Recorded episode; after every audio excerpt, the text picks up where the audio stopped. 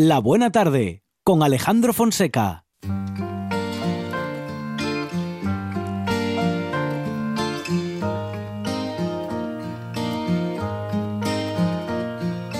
Once there was this kid who got into an accident and couldn't come to school. But when he finally came back, his hair had turned from black into bright white. He said that it was from when the had smashed his soul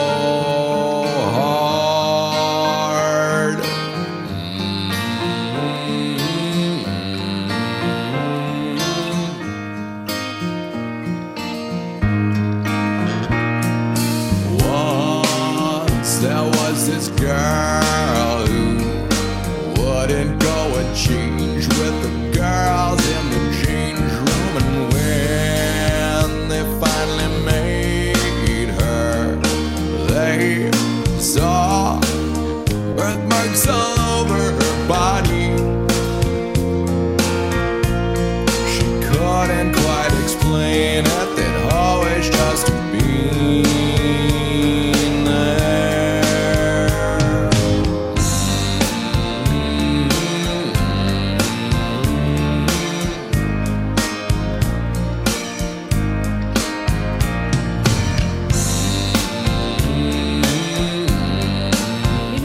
ya para hablar con la Unión de Consumidores de Asturias y sobre derechos eh, del consumidor.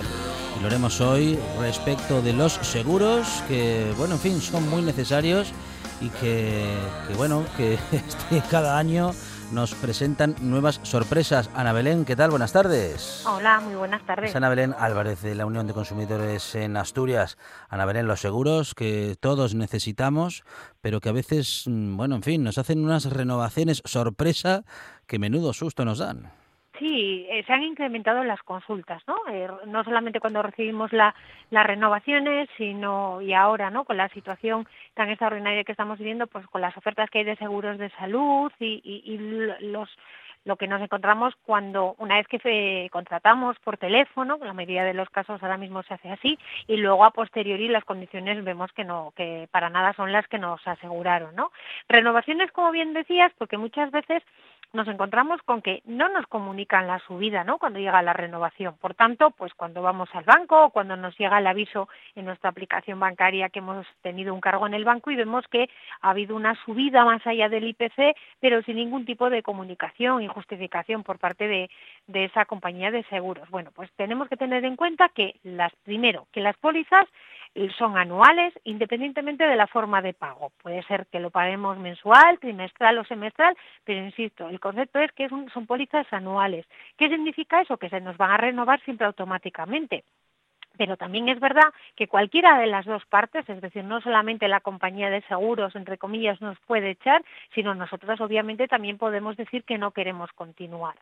Lo que siempre hay que hacer es comunicarlo con una antelación mínima a un mes eh, eh, un mes antelación a esa renovación. Y lo importante que es hacerlo también por escrito, no dejarlo simplemente en una llamada, sino hacerlo por escrito. Puede ser a través de un correo electrónico, que seguramente nos acusarán recibo y por tanto ya tenemos constancia, o enviarles una carta, o si presidencialmente podemos, pues desde luego salir de esa de la compañía de seguros con un sello y con un justificante de haber comunicado la baja. ¿Cuál es el principal problema que nos encontramos? Pues como decía, cuando vemos el cargo y cuando vemos que hemos tenido una subida más allá del IPC y que no hay una justificación o lo que es peor, no hay una explicación por parte de la compañía. Hay que destacar que seguramente elegimos el cambio de compañía, entre otras muchas cosas, desde luego por el importe, ¿no? Obviamente por lo que nos sube la prima. Por tanto, es un elemento esencial para eh, que contratemos con ellos. Si, por tanto, no nos han justificado esa subida, desde luego, lo, ¿qué es lo que tendrían que hacer? Porque, insisto, es una modificación unilateral, sin explicación de un elemento esencial sobre uh -huh. la cual vamos a contratar. Desde luego, tenemos primero que pedirles explicaciones. Porque encima al consumidor muchas veces nos encontramos con que si devolvemos el recibo y no hacemos nada y luego contratamos otro seguro, es muy probable que en algunos casos pues tengamos que pagar incluso dos seguros sobre una misma cosa, lo que no tendría sentido. Insisto, la obligación que tienen las compañías pues es a comunicarnos cuánto me va a subir el seguro y que nos lo justifiquen, si es más de una subida de, del IPC, si es porque tenemos hemos tenido muchos siniestros, que en muchas ocasiones es por eso, o porque es que que también pasa, ¿no? Que el primer año de contratación, sobre todo si es online, pues tenemos una póliza, estamos pagando una prima pequeña y luego llega la elevación de la misma, pues en el segundo. Insisto, los consumidores tenemos derecho con tiempo suficiente a que nos renueven, el, saber el importe por el cual vamos a renovar, para decidir yo como consumidor si quiero seguir o no y, por tanto, comunicarles también con ese preaviso de ese mes pues si, si subo o no. Insisto que eso es lo principal, saber exactamente lo que voy a pagar, que nos lo comuniquen en tiempo y si no estamos de acuerdo, lo importante que es que comuniquemos también nosotros en tiempo esa baja y ese deseo de no renovar. Ahora bien, eh, nosotros eh, sabemos que tenemos que avisar con, dices que con 30 días. Sí, un mes. Con un mes, con 30. Mínimo un mes. Mínimo un mes, avisar, bueno, eso, comunicar fehacientemente. Sí. Por otra parte, por escrito, vale correo electrónico seguramente. Uh -huh. eh, siempre que nos acusen recibo, siempre. Vale. Si no sirve. Ahora, eh, digo yo, mmm, bien, yo puedo haber tomado la decisión de haber cambiado de, cambiar de seguro porque me han hecho una mejor oferta. Ahora bien, yo puedo no estar eh, pensando en cambiar de seguro hasta que me llegue la renovación porque, bueno, en fin, eh, pagaba 150 y de repente me proponen pagar 220. Eh, yo puedo rechazar esa subida aunque me den unas explicaciones, bueno, vamos a decir que eh, estén justificadas, ¿no? Que digan, bueno, pues eh, se lo subimos por estas y estas otras razones. Yo puedo no aceptar esas razones y no aceptar la renovación a, a vida cuenta de que es un importe eh, sustancialmente superior al del de, año anterior. Claro, y sobre todo sí que podemos rechazar el seguro y lo importante es que nos lo comuniquen en plazo, que ese es el principal problema. Nos lo comunican en plazo suficiente para yo claro. cambiar el seguro, ¿no? Claro. Y cumplir. Es decir, tienen que cumplir ellos primero para que yo pueda cumplir a posteriori. Sí, desde luego lo que siempre hay que hacer es eh, interponer la reclamación por escrito. Es lógico, ¿verdad?, que siempre que nos pasa algo tiramos siempre del teléfono y de esa llamada. Pero a continuación, sobre todo actualmente que lo podemos hacer perfectamente a través de un correo electrónico, pues dejar constancia el momento en el que me entero del precio y, y desde luego que no estoy de acuerdo. ¿Dónde vienen los inconvenientes? Pues cuando me encuentro, por ejemplo, con los seguros del coche, ¿no? Es algo tan inmediato, algo que utilizamos y que obviamente no podemos estar eh, sin seguro, ¿no? aunque sean unos días. Ahí ese viene el, problema, que yo devuelvo el recibo, me dicen que entonces no estoy asegurado, insisto, hay que exigirles desde luego a la compañía que nos lo comuniquen ellos y que ellos cumplan para luego yo decidir si quiero continuar o no. Porque por otra parte, y acabas de decir algo muy interesante, todas esas gestiones eh, están muy bien, pero el problema es que eh, en algún momento Uh, si rechazamos el pago podemos estar sin cobertura y esto nos puede dar un verdadero problema. El estar fuera de una cobertura, es decir, por tanto que no nos quieran aplicar la póliza que hemos estado viniendo pagando, nos lo tienen que comunicar de forma fehaciente. Uh -huh. No podemos encontrarnos, voy a poner un ejemplo que también hemos tenido aquí en la Unión de Consumidores, que se va a pasar la ITV y en el momento de dar los datos para ir a pasar la ITV, te comunican que no tienes, eh, no tienes seguro porque tu compañía pues ha olvidado de pasar o por lo que sea no te ha pasado el cargo del seguro. Bueno, pues en ese caso no había una comunicación fehaciente. Obviamente yo tengo que conocer realmente que tengo el coche sin seguro para no para no mm, utilizarlo, ¿verdad? Porque por lo que uh -huh. pueda pasar. Claro. Insisto que tiene que ser una comunicación fehaciente de que me echan entre entre comillas o que no quieren renovarme el seguro. Bien, bien. Um, ¿Y la devolución del importe es eh, conveniente o eso nos puede dejar automáticamente sin cobertura? Y bueno, vamos a decir que incluso con ciertas dificultades para poder um, tener una cobertura, valga la repetición, en otra compañía. Aunque lo aunque lo devolviésemos, insisto, luego tiene que haber una comunicación fehaciente Ah, muy bien. que no nos quiere. Lo que está claro es que el hecho de que no lo devolvamos para Sí. evitarnos a nosotros un mal mayor no significa que como consumidores obviamente no tengamos derecho a reclamar. Claro. Yo puedo no estar de acuerdo con el importe, interponer la correspondiente queja y reclamación y a partir de ahí, obviamente, ir y seguir ese proceso. Pero insisto, el hecho de que lo pagamos y luego Mm. comunicamos el no estar de acuerdo, no, no estamos manifestando, por tanto, esa conformidad. ¿Y cuánto tiempo tenemos a partir de ese momento? A partir del momento en el que, bueno, en fin, nos ha llegado el importe, nos lo han cargado en cuenta. ¿Cuánto tiempo tenemos para pues poder devolver el importe, para poder negociar con nuestro seguro eh, una, bueno, una bonificación, un ajuste? Claro, Ah, el tema es, a efectos de devoluciones ya es el que nos vienen aplicando los bancos. Hablamos de recibos que son anuales, pues a lo mejor anda en torno al mes o incluso mes y medio. Ahí siempre hay, hay que preguntar a nuestro banco el plazo que tenemos de, de devolución. Y para hacer la reclamación, obviamente, habría que hacerlo de forma inmediata una vez que eh, comprobemos el, el importe. Lo que por eso es importante, ¿no? Siempre cuando hablábamos de las comisiones y todo temas bancarios, vigilar nuestra cuenta y por al final nuestra economía para ver lo que nos van cargando y reclamar cuanto primero mejor.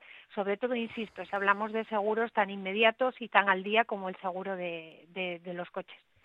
¿Hay manera de, mm, de saber qué seguros tenemos, qué coberturas tenemos? ¿Hay algún, eh, digamos, algún registro, algún lugar en el que yo pueda saber mm, si tengo, pues, no lo sé, duplicados o, o triplicados, eh, triplicadas coberturas? Claro, sobre todo porque muchas veces que tenemos alguna tarjeta, ¿no? O algún tipo de producto que se lleva aparejado ese, ese seguro. Existe un registro que está en la Dirección General de, de Seguros que podemos acceder también a través de correo electrónico para saber la titularidad de, de- de- de los contratos de seguro que, que tenemos. En cualquier caso, siempre recordar que independientemente de la forma de pago son, son seguros que eh, de duración anual y por tanto que se renuevan automáticamente y ahí lo que tenemos que hacer también es vigilar obviamente nuestro extracto y muy importante porque también es una de las cosas que más notamos en la Unión de Consumidores que muchas veces estamos pagando el seguro, nos llega el recibo, incluso tenemos por tanto el justificante de pagarlo año a año, si es que esa, esa es la forma de pago, pero no tenemos realmente la póliza, ¿no? Las condiciones no solamente generales, que suele ser el librito donde viene ahí de forma extensa lo que nos cubre, sino también las condiciones particulares cuando ya son cuestiones específicas que hemos contratado. Insisto que muchas veces no las tenemos y lo importante es eh, tenerlas y por tanto saber a qué tenernos en caso de tener que dar parte de cualquier siniestro. ¿Cómo hacerlo? Pues a través del correo electrónico podemos solicitar desde luego a nuestra compañía que nos remita ese condicionado para tener por tanto al día cualquier tipo de, de cobertura. Es Ana Belén Álvarez, nuestra asesora de, en derechos del consumidor, integrante de la Unión de Consumidores de Asturias. Ana Belén, gracias. Un abrazo. Un saludo, buen día.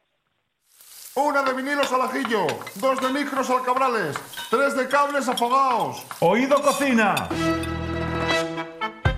Carlos Novoa se cuela en las mejores cocinas del país Astur.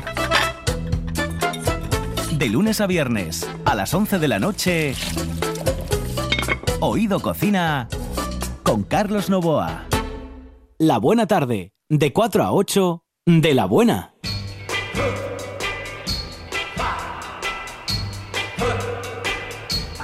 Something saying, Well,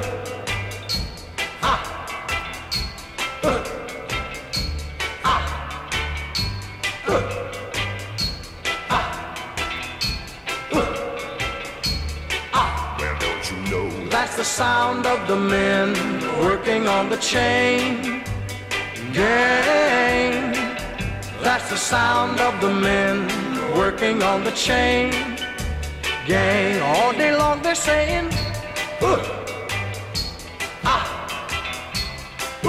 Bueno, y hablamos ahora de un fallo del Supremo, en este caso de la Sala de lo Penal, que recuerda que la mera sospecha no habilita a los agentes del orden a acceder a una vivienda. Borja Álvarez, ¿qué tal? Buenas tardes.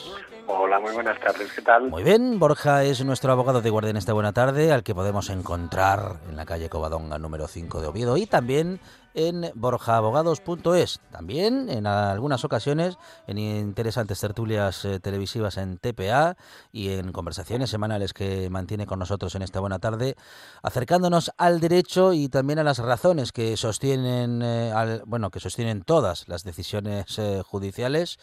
Y bueno, nos había llamado hoy la atención esta Borja porque, claro, para entrar en un domicilio particular eh, hay que tener, eh, bueno, hay que tenerlo muy justificado. Hay que tener permiso, por lo menos. Sí, sí, sí. por lo menos no, es, es el requisito al final, el requisito legal básico. La or- en, en las Eh, películas norteamericanas siempre se pide, la, eh, tenéis una orden, tenéis una orden, una orden de allanamiento, tenéis una orden.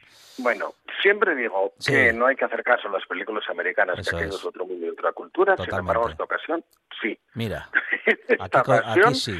amiguitos y amiguitas de Barrio Sésamo, sí deberemos de hacer, a- a- sí deberemos de atender. A ver, eh, eh, lo primero que quería decir es que siempre hablas, siempre que dices, tenemos que hablar de un fallo del Supremo, digo yo, vaya, ya se equivocó.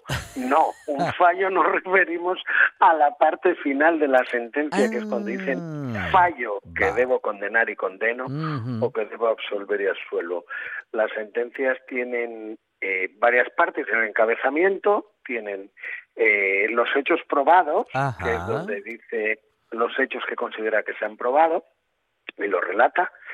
Eh, bueno, son antecedentes de hechos, lo que pasó, los hechos probados, que Sí. es lo que consideran probado, los fundamentos de derecho, que ahí es donde está el mejunje, y luego tienen el fallo, que en el fallo es donde se toma la decisión, la decisión que bien. se O sea que el fallo es apenas, si acaso, una cuarta parte de la sentencia.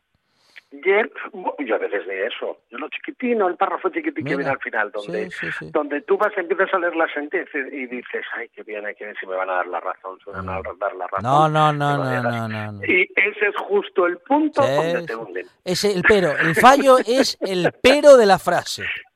Es justo ese punto Claro, claro. donde te hunden, generalmente. Sí, sí, sí. Eh, mira, yo tengo compañeros y compañeras, sobre todo, eh, recuerdo una compañera, ahora mismo estoy pensando en ella, que Mm. siempre, siempre leen las sentencias de principio a final, por su orden. Por si, eh, sí, para no amargarse de, de entrada. No, no, Sí. ella siempre lo lee así. Ajá. Y yo soy incapaz, lo he intentado. Pero yo necesito saber lo que decidieron y luego ya veré ¿Por por, qué? lo ¿Por qué? decidieron. Ansia, ansia viva, ansia viva. no puedo con ese ansia, no. Bueno, a ver, eh, al tema. Vamos al tema, que Vamos, ya sabes que yo me voy fácilmente. Eh, nada, a ver, mm, vamos a hacer una... ¿Cómo, se- cómo le llaman en las, en las telenovelas? Una eh, ficción de los hechos. Estos son dos policías, Sí. esa- estas ficciones que hacen teatralizadas. Son dos policías que dicen, dice uno a otro, oye, mira, pues aquel chaval que vive ahí en esa casa trafica con droga. Y dice el otro, venga, hombre, trafica con droga. Dice el sí, dice el, vamos a detenerlo. Dice, venga, vamos. Entonces van a casa y Sí. tocan el timbre y dicen a la señora, ¿está su hijo? Y dice, así, está en el baño. Que digo yo que el pobre también vaya a susto. Claro, Entonces entran sí. y en ese momento es que a veces las sentencias son muy divertidas de leer porque te traen muchos detalles que te hacen visualizar la escena. En ese momento sale este chaval en Albornoz y le Sí. dicen, tú, con nosotros a tu habitación. Toma. A todo esto los policías iban uniformados, ¿eh? Sí, sí, no son sí. dos señores que no sabes quién son. Ujú. El chico, pues, no, vamos, va a la habitación y dice, tú traficas con droga, danos lo que tengas. Y va el tío y dice, mira, pues ahora mismo efectivamente tengo esto. Entonces eh, saca una, una bolsa con 80 gramos de, de cocaína y otra con, eh, y bueno, luego tiene ahí otra dosis y tal. Entonces dicen, ay amigo, te pillamos. Lo siento mucho, pero estás pillado y te vas para el talego.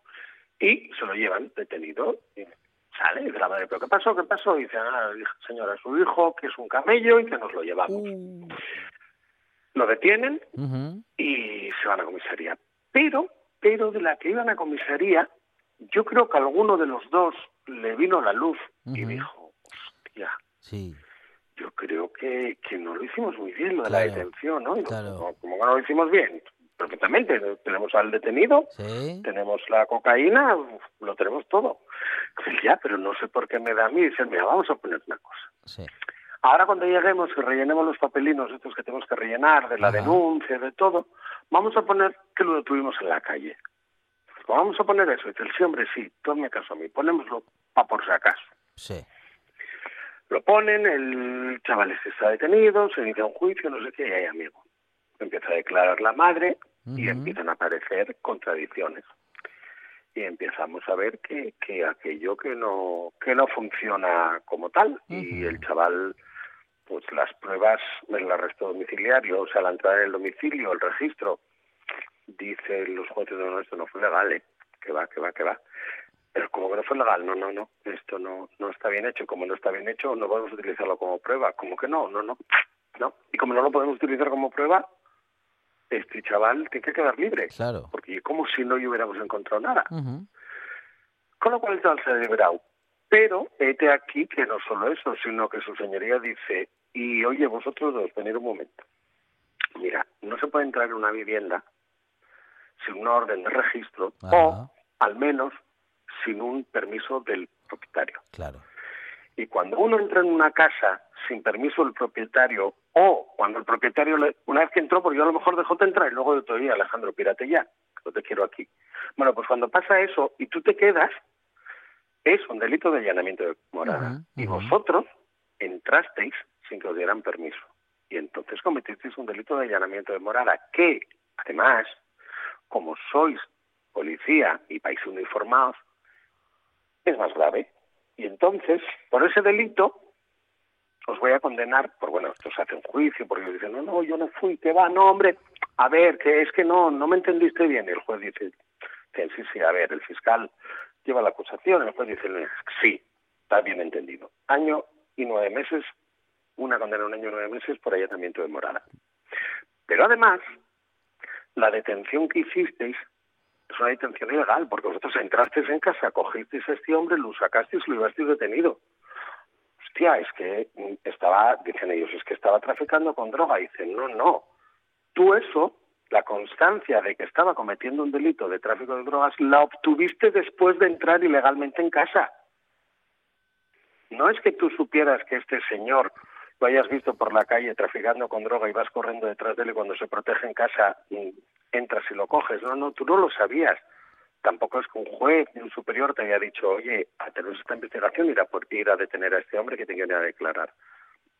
No había orden de detención, con lo cual cometiste un delito de detención ilegal. Y eso son 1.080 euros de multa. Me cago Pues llevamos dos. Sí. Eh, Digo, cuando espera, espera, espera. Uh, no, ¿Hay más? no, no, no. No. Ven, ven para acá, ven para acá, verás. ¿Ves esto que pusiste aquí? Sí. ¿El qué? Oh, dice el sí, hombre, esto que trae aquí. eh, es que lo pillamos en la calle, cuando iba por la calle. Sí. Fals- false- Bueno, falsedad documental. Ay, amigo, pero soy mentira. Dice, no, bueno, hombre, no, no, soy mentira. Madre mía. Y un policía, cuando cuando redacta un atestado, está redactando un documento público. Claro. Y entonces resulta que cometiste falsedad en documento público. Ah. ¿Tú firmaste aquí? Sí. Pero esto no fue así. Sí, no, no, no fue así. No. Bueno, pues tres años. Y, bueno, y una tre- multa. al final y tres de- otra multa de Sí. mil euros. Al final tres delitos.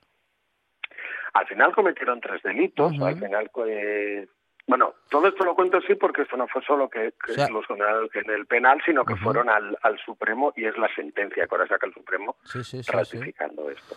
Y el Supremo claramente dice eso. Vamos a ver, ustedes no no se puede eh, eh, no se puede vulnerar el derecho a la inviolabilidad del domicilio, no pueden entrar en domicilios ajenos porque usted quiera. Ustedes, cualquier persona para entrar en un domicilio ajeno tiene que tener el permiso, un permiso que no hace falta que sea firmado, ni hace falta que sea incluso expreso. Quiero decir, tú me tocas el timbre y yo te abro la puerta y tú tiras, y eso, claro, pues si tú me tocas el timbre y yo te abro y te digo no, no, no, pues entonces, ¿vale? Pero tiene que haber un permiso. Y si no hay un permiso es un allanamiento de morada. Y más en un policía. ¿Por qué más en un policía? Hombre, porque ustedes son guardadores de la ley, conocen Claro. la ley y conocen perfectamente los procedimientos.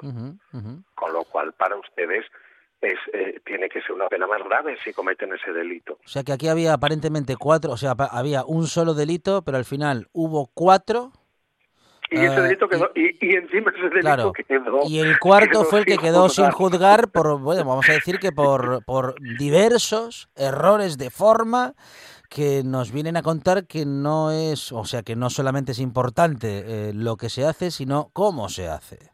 Claro, a ver, vamos a ver, las reglas del juego en el derecho penal son muy claras y no se pueden hacer las cosas de cualquier manera. El derecho penal juega con derechos fundamentales en respecto a los acusados, ¿vale? Claro, claro. Siempre juega con derechos fundamentales, el derecho a la libertad, el derecho a la integridad, el derecho a la vida o, o el derecho a la inviolabilidad del domicilio o a la intimidad, ¿no? Por eso los procedimientos tienen que ser totalmente escrupulosos. Todas las pruebas tienen que ser conseguidas de una forma totalmente escrupulosa. Tiene que estar bien hecho. Mm, Que los ciudadanos en la calle a veces escuchan estas cosas y dicen, bueno, es que claro, es que así acaben todos sueltos, es que ya, pero es que necesitamos que esos, esas reglas del juego estén claras. Porque si no tenemos esas reglas de- del juego claras, abrimos la vía, en este caso abrimos la puerta Claro. a que nos violen el domicilio, eh, la integridad, la libertad o que ataquen a nuestros intereses. Y no hay que olvidar que el derecho, y sobre todo el derecho penal, está, es un sistema que se constituye para salvaguardar los, de- derechos, los derechos individuales, los colectivos, pero también los individuales. Y los individuales están por encima del- de ese derecho. Bueno, muy interesante, Borja, este planteamiento y claro, seguro que hay muchos oyentes ¿eh? que están pensando, ¿y qué pasó con el que tenía 80 gramos de coca en su habitación? Hombre, los 80 gramos de coca se quemaron. Eh, todas las cantidades, toda la droga que se intercepta desaparece. Desaparece, vamos, se quema. No, pero no digo con, eh, con el, vamos a decir que con el género, sino con el portador de, de- de- de esa Pues sustancia. Nada, estuvo detenido con el procedimiento, se le absolvió, volvió para casa, puso el albornoz y volvió al baño. Vaya. Ten- Y su madre le hizo unas lentejas, seguramente algo así, comieron Sí. tranquilamente y no pasó nada. Ajá. A ver, los abogados estamos para algo. Los abogados siempre estamos para algo y los abogados somos los que conocemos esas reglas del juego. Y somos los que eh, utilizamos todas las reglas del juego como podemos para lograr librar a nuestros clientes. Y en este caso, mm, bueno, en este caso fue muy sencillo. En este caso fue muy sencillo porque estaba muy mal hecho. Porque se hizo tan mal que era, era evidente todo lo que... Era- todo lo- sí. era demasiado, demasiado, demasiado evidente. Claro, a ver, mira, eh, la- no sé si te recuerdas, los, los oyentes se acordarán de la famosa ley Corcuera, que la Sí. llamábamos la, la ley de la patada. en la de la puerta. patada en la puerta, sí, sí, sí. Bueno, pues la polémica de esa ley venía un poco por esto, ¿vale? Esa, esa ley, entre otras muchas cosas, que, que, eh, eran, eran todas, y, y siguen ahí vigentes, ¿eh? Pero bueno, esa ley lo que permitía era a la policía pegar una patada en la puerta y entrar en tu casa sin tu permiso a detenerte. Es lo que permite, de hecho está vigente.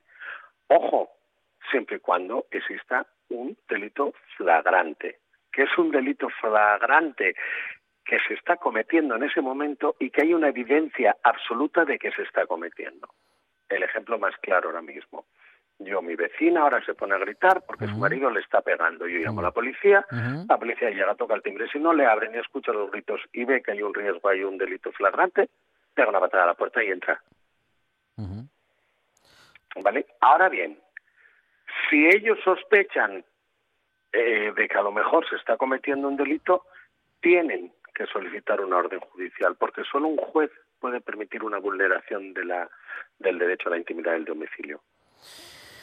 Borja Solo Álvarez, juzgado lo puede hacer. Borja Álvarez es nuestro abogado de guardia en esta buena tarde y con él conocemos, bueno, pues mucho mejor el funcionamiento de la justicia, sus razones y argumentos. Borja, muchas gracias. Un abrazo. Gracias a vosotros, un abrazo.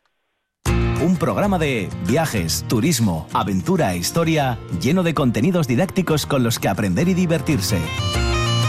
Un escaparate turístico donde se incluyen información sobre casas rurales, hoteles, gastronomía, turismo de aventura, senderismo, Voy a festivales. volver a salir y quiero que me aplaudáis como si fuera yo que sé. Un buen día para viajar. Un programa de apoyo al sector turístico de Asturias. Los sábados y domingos de 8 a 10 de la mañana. Estás escuchando RPA, la radio autonómica.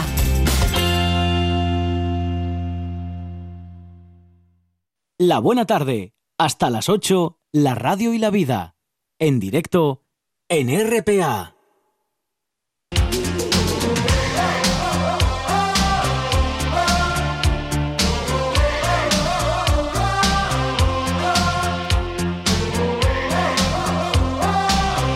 Llega la versión de las redes sociales de la Buena Tarde a cargo de Monchi Álvarez. Tuiteras y tuiteros que en el mundo son. Sí. Abecedaria. ¿Y qué has aprendido de esta pandemia? ¿Eh? A aguantar la tos. A ver quién se atreve a toser Uy, es que en es- la calle. Eh, no, o en un no, súper. en un súper, Imagínese. mía. Sí, sí. O, o un estornudo. ¡Oh! No, es un escándalo. Luis Piedraíta. Los políticos trabajan para el pueblo. Mm. Si hay que remangarse, van allí donde está el problema y se remangan. Sí. No lo duden. Sí, Van allí donde hay vacunas ¿Eh? y se, remangan. remangan. Pero si llevan chaqueta es muy difícil remangarse, mejor que se la quiten. Ay, señor, que nos comen los mongers. Ah, qué bueno. Disculpe, señorita, ¿sería tan amable de abrir su bolso? Upa. ¿Me estás acusando de algo, mierda seca? Veo cómo asoma la pata de un jamón. Es un amuleto.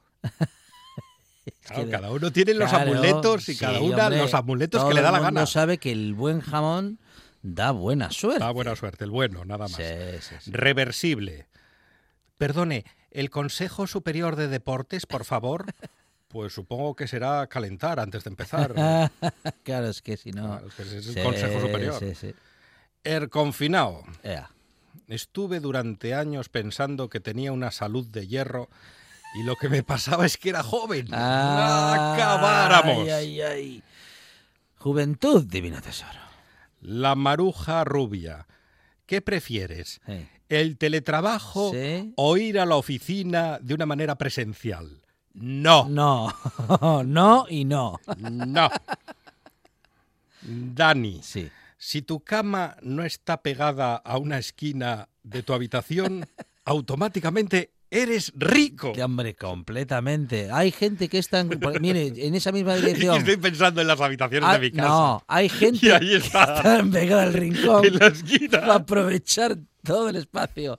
No, hay gente que tiene tanto dinero que tiene el horno vacío. ¡Qué cabrones! No tiene nada dentro. Y de Twitter a Facebook. Dominado,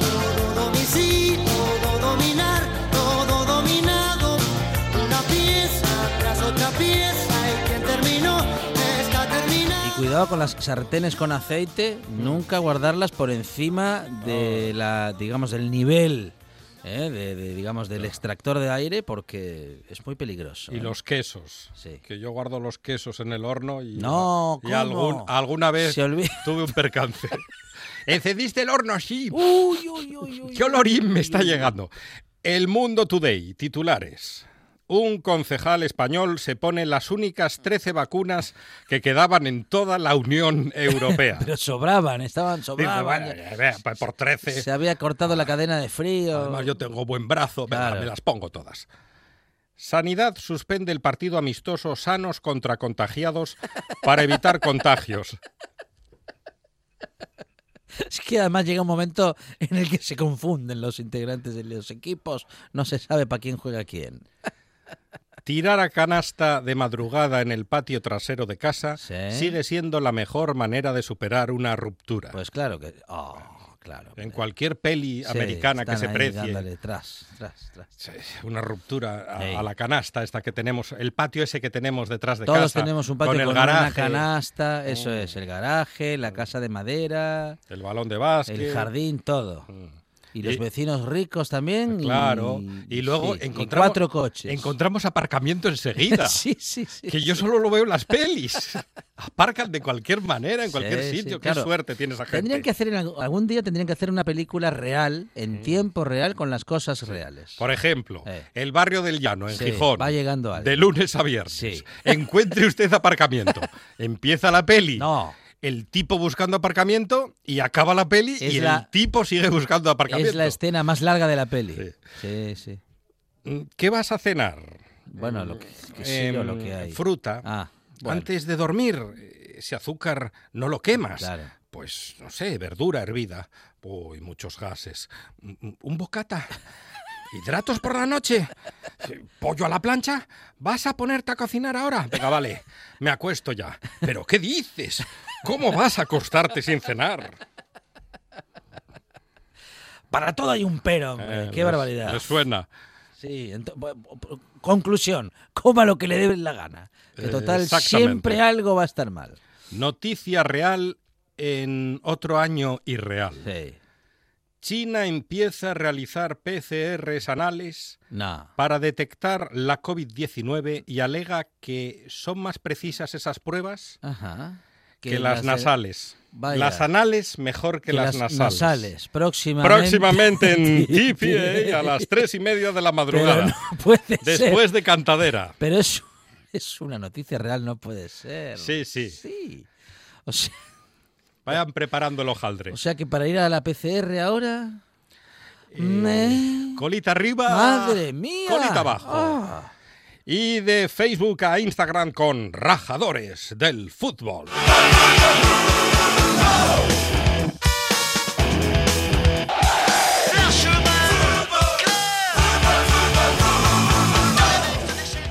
Miguel Ángel Lotina. Todas las flechas en sentido descendente. Inercia. Tras acabar el rodaje de Ana y los siete, donde era el protagonista, No. se dedicó de lleno a descender equipos y a rajar de Manuel Pablo. Con lo feo que está eso, rajar de No, Manuel está Pablo. muy mal, está muy que, es un chaval de lo mejor. Mis, eh, mis, sí, no. Más descensos que un buzo tiene, tiene Miguel Ángel Lotina. Pobre Lotina. Jax Lotina Custó. Baja hasta la temperatura. Y de Lotina a Tamudo, Raúl Tamudo. ¿Se acuerda de Tamudo? Sí, hombre. Pese a lo que indica su apellido, puede hablar. Debutó en primera antes de la muerte del zar Nicolás II. Mm, Tamudazos varios y goles de empujar la pelota. Ahí está. Se llevó más rebotes que Felipe Reyes. Primer gol de la España del tiquitaca. Ajá. Ahí está, Ah, Tamudo, que, que no me pega en la España de- del tiquitaca, pero Ya, ese ya. día tendría una lesión David No, Villa. fueron unos, fueron unos meses en los que tocaba el primer toque. España contra Dinamarca. Sí. Es el rey Perico, el Rulas, Raúl Tamudo.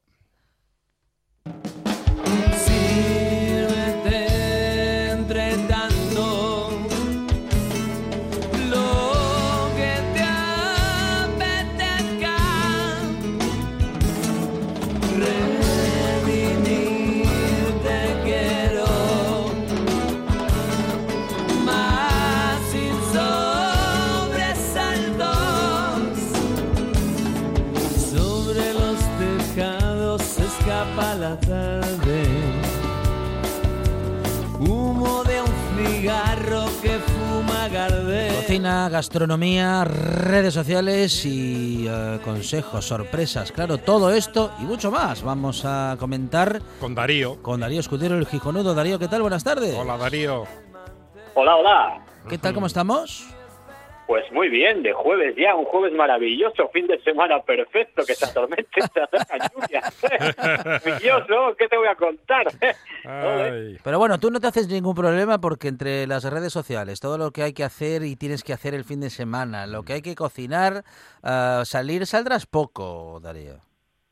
No, a ver, yo salgo igual, Alejandro. Tú piensas ¿Ah, una cosa, yo llevo veintipico años trabajando de albañil en Sí. obra civil. Ajá. Yo llevo más mojaduras ya que Claro. un gato, yo qué sé, que contarte. Le da lo Pero, mismo a ver, que no deja de ser lluvia, que así tenemos el verde que tenemos, que no es ácido sulfúrico, que hay que salir Ah, con paraguas y ya está. Ah, vale, no vale. nada. Ya salió el verde. Sí, está bien, está bien. Hombre, el verde tiene que salir, Monchi. El que quiere un rayín de sol que se vaya a California, tío. Ya, pues. Bueno, bueno. Muy mal, muy mal. Eh, Darío Escudero, Oye, estabais hablando de las PCRs anales en China. Sí. Ah, Eh, sí, sí. bueno, de momento en China. que- Sí, pero todo, todo lo chino llega aquí. Es un motivo más para Sí, no pero- visitar el país oriental. No, pero gracias a las PCRs ahora anales en China, yo creo que allí automáticamente, nada más que salió Sí. el gobierno, dijeron que han bajado automáticamente los botellones. ¿eh? Claro. O sea, Ah, que claro. interesante. Claro, claro. Muy interesante. Claro. Así que hay que, todo tiene su punto. Esto es como lo de la vacuna, Sí, que dicen que es como la sidra, ¿no? Que da para cinco culinos y si es un buen camarero salen seis. Eso es. Así que, sí, sí. bueno, ahí estamos también. Bueno, a ver, a ver. Am, Bueno, contaros, a ver cositas, vamos a Venga, lío, Darío. cuente, cuente. Al lío.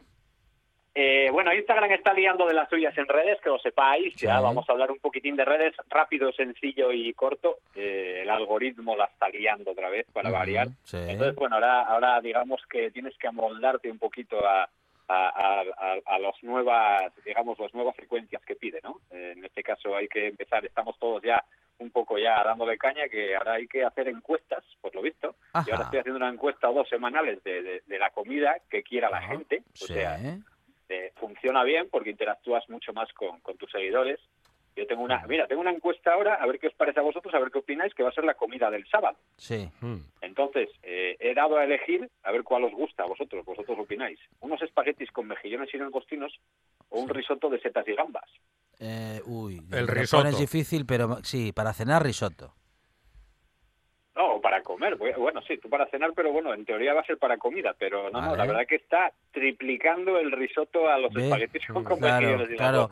Pero será, será por la incomodidad que, eh, digamos, la incomodidad de comer el espagueti, espagueti dijiste, O ¿no? que comemos mucha pasta por sí. cambiar. O sea, la dificultad de comer el espagueti, que por cierto radica en que eh, la mayor parte, y aquí voy a ser así como un político, de la gente no sabe comer espagueti. Ya empezamos. Y usted sí, claro. Y yo sí. Ah, claro. La gente no, pero yo sí. Vamos a ver, Darío Ah. Escudero, ¿cómo se comen los espaguetis?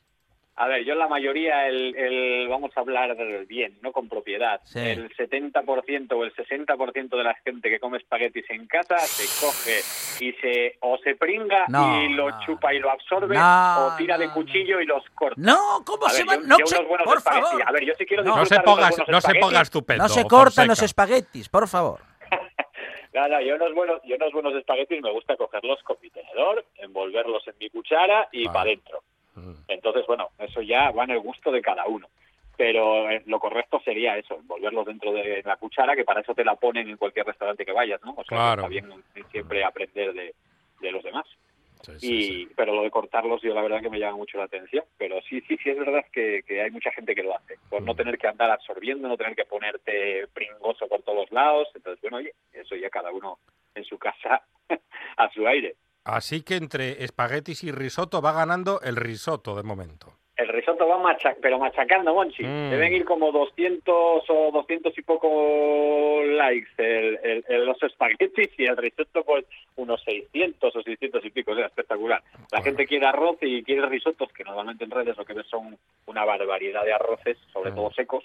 Sí. Pero lo que es un risotto, un arroz eh, cremoso, un Oh, arroz jugoso, eh, pues se ve, la verdad que se ve menos, ¿no? Mm. Y claro, también es verdad que a la gente le gusta menos hacer un risotto que hacer un arroz seco, lleva menos trabajo el, el seco.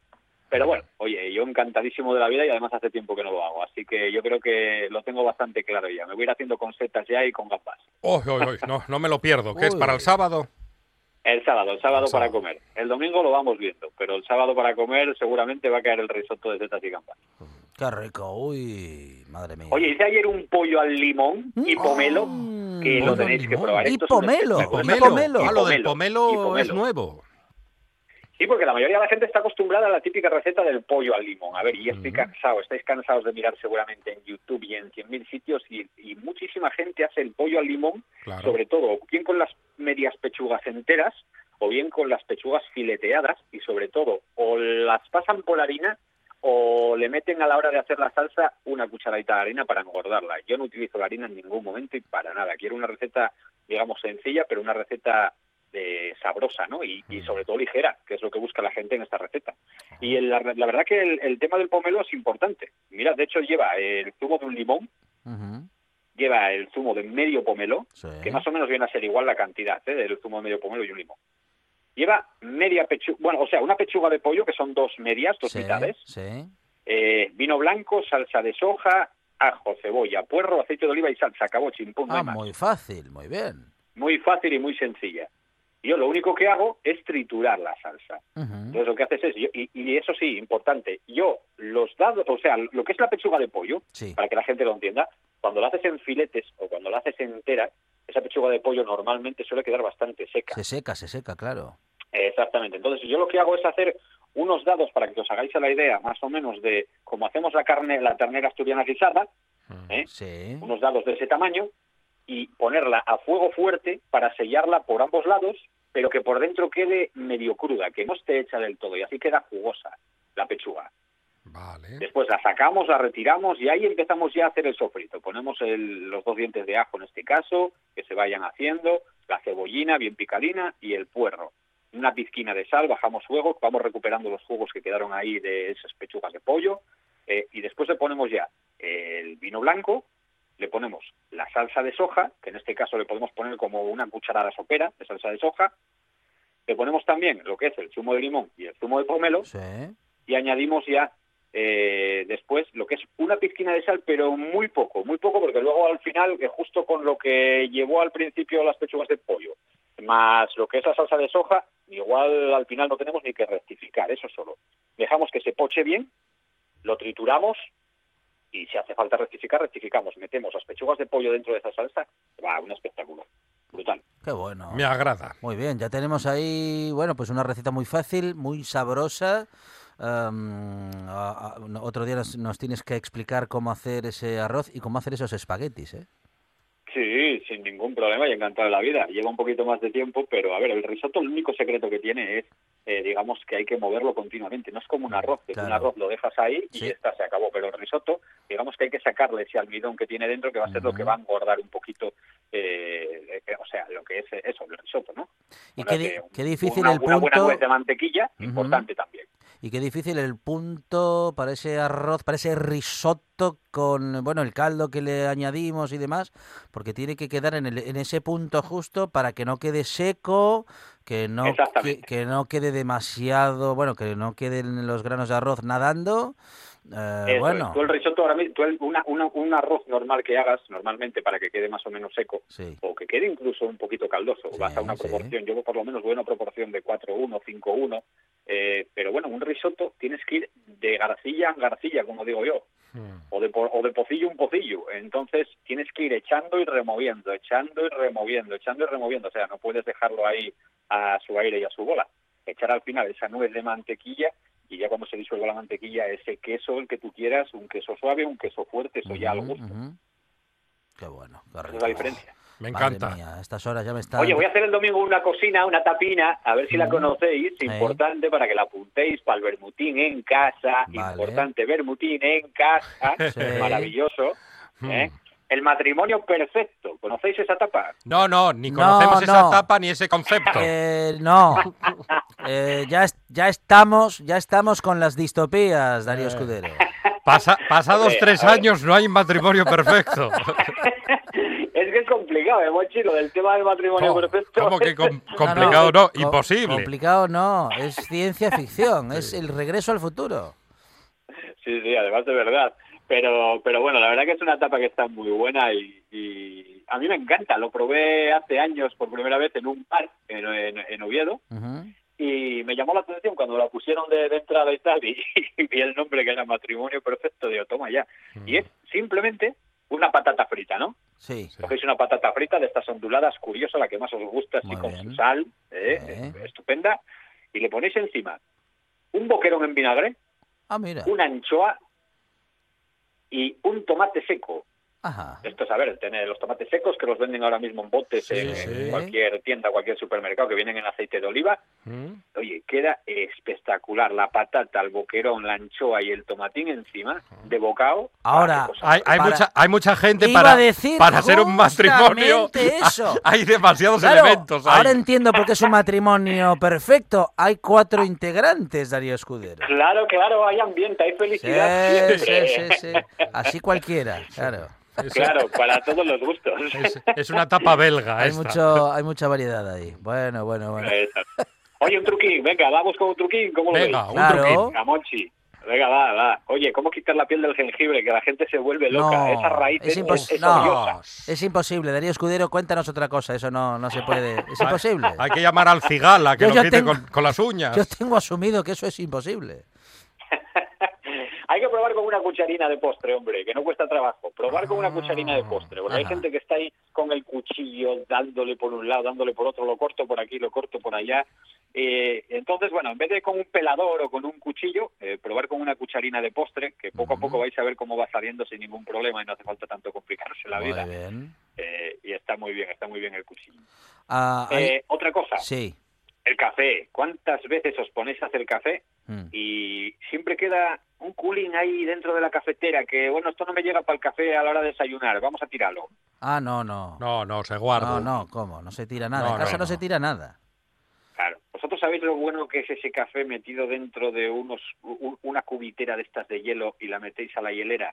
La metéis por la nada ahí ah, al tal y ya tenéis ahí un cafetín con hielo Ah, para... ¡Qué bien! Ah, mira. Buena idea. La tontería. Qué bien. Claro, Claro. maravilloso. Y no tenéis que añadir hielo, estáis añadiendo directamente, el, el- digamos, el hielo ya, pero es puro café. Muy bien. Y Es no, un crack este y no hombre. se te no se te queda todo aguado el, el café con hielo. Ah, para nada, para nada, porque es hasta eso es lo que tú estás diciendo, no se te queda agua porque tú cuando metes el café con hielo metes un cubito pero solamente de agua. En este caso estás metiendo un cubito completamente de café.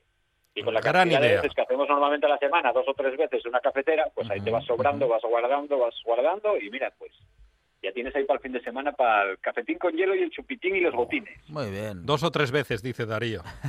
Ten- te- tenemos A una ver, estatua a en ver. Colombia ya. Acciones ya, ¿eh, Monchi? Ya, Sí, nos traen sí. ya, eh, un camión entero ya de Me café. gusta, me gusta la idea del café con hielo de esa manera. Muy bien. Oye, otro, otro, mira, el último ya. Eh, quitar el olor fuerte de un tupper. ¿Sabéis cómo quitar el olor fuerte de un tupper? ¿Cuántas de veces De un tupper. de un tupper, de un Eh, tupper con- que- sí, con- no la grasa, ¿eh? El sí. olor, ¿eh? El olor del tupper. eh, Sí, ¿cuántas es- veces lo fregáis y hay un olor ahí insistente que Sí, dices, Ah, "Oye, sí, acabo sí. de meter ahí de Ese- todo ese ajo que queda- mundo y no sale? Lo que pasa es que después, después de siete años lo podemos reciclar ya también, ¿eh? Sí, también es verdad. Vale más comprarlo de cristal, ¿eh? En vez de plástico. O de cristal. Y, y claro. los, y los macarrones con tomate. ¿Qué No. hacen los macarrones con tomate con los tuppers? Sí, sí, sí, sí. Bueno, Yo no, no. sé quién puede guardar macarrones con tomate, Monchi, te lo juro. A mí hay una cosa que me sorprende mucho, que es el que, el que, mira, el que hace un arroz, una, Sí. a ver, el que hace un arroz blanco limpio, Sí. ¿vale? Un domingo, porque dices, bueno, vamos a hacer la comida, digamos, de la semana, ¿no? Y te haces un arroz blanco, de grano largo, Sí. porque claro, si te haces un arroz, digamos, de estos de, de bomba, como digo yo, redondo, y lo haces de, de domingo para utilizarlo un jueves, pues tienes, puedes tener ahí una plaza para hacer una, para subir un tabique Ajá. Pero pero bueno, la gente que hace un arroz blanco limpio, como digo yo, perfecto, lo puedes hacer, oye, Sí. te llegas por semana de currar, pues vienes apurado de tiempo, te haces unos avances con, pues yo qué sé, con un pisto y un poquito de arroz, tal, Mm. bien. Pero la gente que se hace un arroz de verdad eh, de grano largo, eh, Sí. por ejemplo, pero tipo eso, voy a meterle pollo, voy a meterle carne guisada, voy a meter Mm. unos calamares, eh, unos chipirones, unos langostinos, y se lo hace de domingo para comer, y se lo hace doble para guardárselo para comer el jueves, digo, Sí. la madre que lo parió, es Sí, que vaya valor sí. que tiene Claro, claro, O sea, es que, bueno, y la gente se queda tan pichi y te dice, pues vaya rico que está, digo, ya, ya, ya, no, sí, y por comer puedes comer... ¿Ya? Mira, os voy a contar una anécdota de un albañil que trabajó conmigo, Rápido, ¿eh? sí. Eh, sí, sí, hace, hace muchos años ya, ¿eh? de la que yo era un peonazo, como digo yo, de estos de batalla. Y estábamos en un prado, estábamos metiendo tubería de gas, llega la hora del pincho a las nueve de la mañana, saca aquel hombre, que yo sé que sé, tendría sesenta y pico años, se saca su pedazo de bocata y dentro del bocata tenía un maravilloso filete. Oye, Sí. pues se le cae el filete encima de una, de una, de una mierda seca de vaca, ¿vale? De una, eso, y, Sí. y- y el tío coge el filete, se lo mete dentro del pan y se lo sigue comiendo. Pues, Ya, claro, tenía, tenía reboce, reboce natural. Ese hombre estaba ya inmunizado, a ese hombre no le hace falta ni vacuna. Cuando hay fame no hay pan duro, Darío Escudero, gijonudo, gracias. Un, Un abrazo. crack, un crack. A vosotros un abrazo enorme.